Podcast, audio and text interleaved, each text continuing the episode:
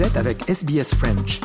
Retrouvez les rubriques sur sbs.com.au slash French.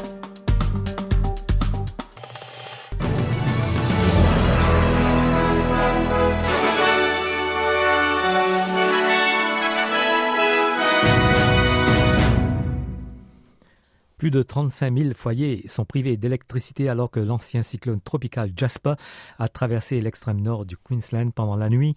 De fortes rafales de vent, certaines atteignant jusqu'à 140 km heure, ont provoqué la destruction des lignes électriques dans certaines zones par des arbres. On écoute Angus Hines du bureau de la météo. So even though we've seen the move away from tropical cyclone to now ex-tropical cyclone Jasper, still a lot of severe weather, a lot of heavy rainfall over the cards over the next 48 hours as the system slowly moves across North Queensland. Un nouvel accord majeur a été conclu par les 198 pays participants au sommet de la COP28 pour une transition loin des combustibles fossiles. Bien que l'accord n'oblige pas les pays à abandonner les combustibles fossiles, il a été salué comme une étape importante vers la réalisation de l'objectif de zéro émission nette d'ici 2050. On écoute le président de la COP28, Sultan Al-Jaber, qui affirme qu'il s'agit d'un moment historique. The world needed to find a new way. And by following our North Star, we have found that new path.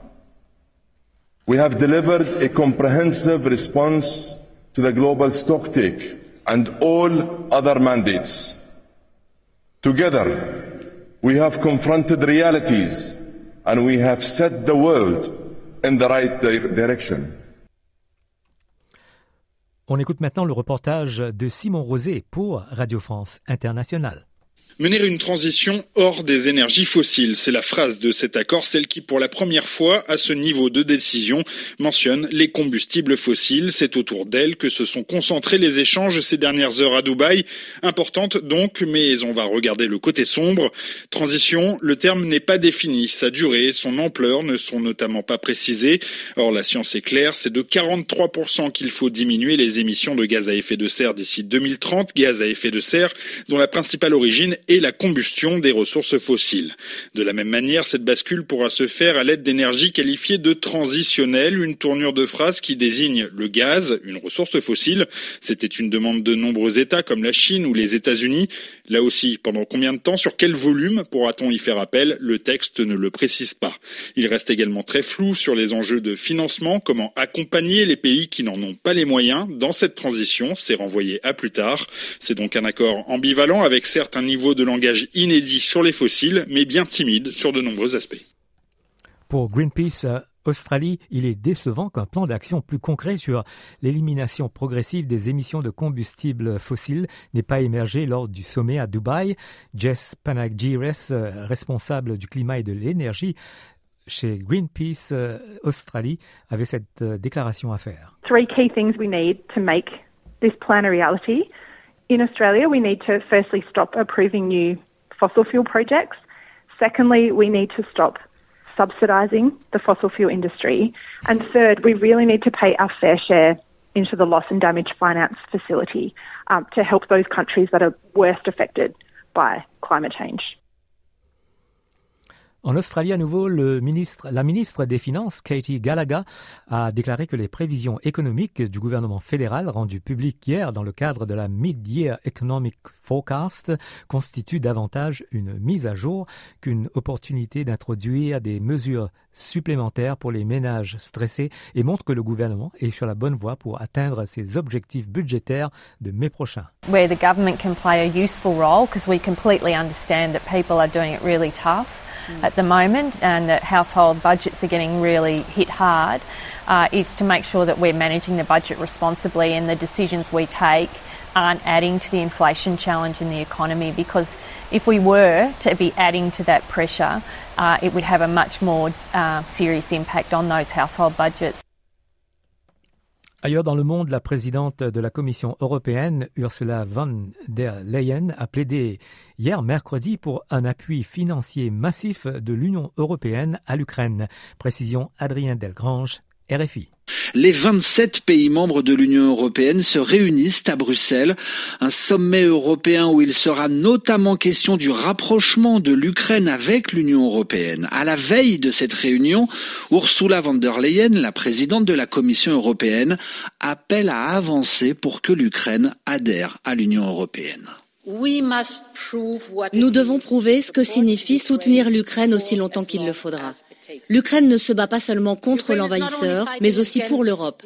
Rejoindre notre famille sera la victoire ultime de l'Ukraine, et pour cela nous avons un rôle déterminant à jouer. L'Ukraine fait de grandes avancées pour adopter les réformes qu'on lui demande afin de rejoindre l'Union. Je pense que l'Ukraine nous montre, avec ses efforts rapides, à quel point elle tient à notre Union et à nos valeurs, et nous devrions répondre à cette détermination. Nous devons donner à l'Ukraine ce dont elle a besoin pour être forte aujourd'hui, pour qu'elle soit plus forte demain au moment de négocier une paix juste et durable.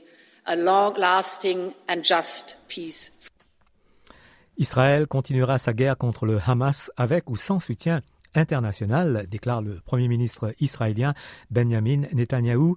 L'Assemblée générale de l'ONU a réclamé un cessez-le-feu humanitaire par une écrasante majorité. Et puis en Cisjordanie, le soutien au Hamas a triplé selon le résultat d'une enquête d'opinion. Précision, Martin Guez, RFI. Des Israéliens sont morts aujourd'hui, ce qui n'arrêtera pas Israël sur le chemin de la victoire, a déclaré ce soir le Premier ministre Benjamin Netanyahou. Ni la mort des soldats, ni les pressions internationales, a-t-il précisé. Côté palestinien, le soutien au Hamas est lui en forte hausse. C'est en tout cas le résultat de la dernière enquête d'opinion du Centre de recherche palestinien à Ramallah. Dans cette première étude parue depuis le 7 octobre, Khalil Shikaki est un politologue réputé vers qui se tournent experts, journalistes et diplomates depuis plus de 25 ans. Il analyse ce soutien grandissant des Palestiniens au Hamas au micro d'Alice Froussard.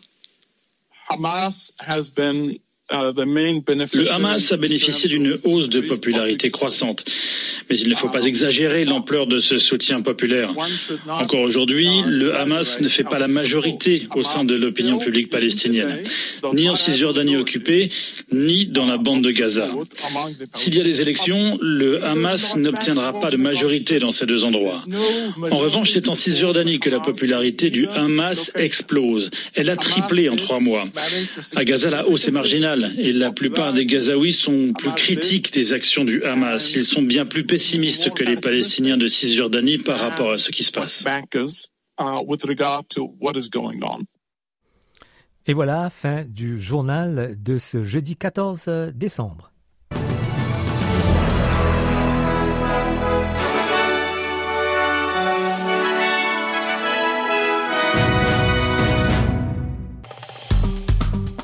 Aimez partagez, commentez. Suivez-nous sur facebook.com slash sbsfrench.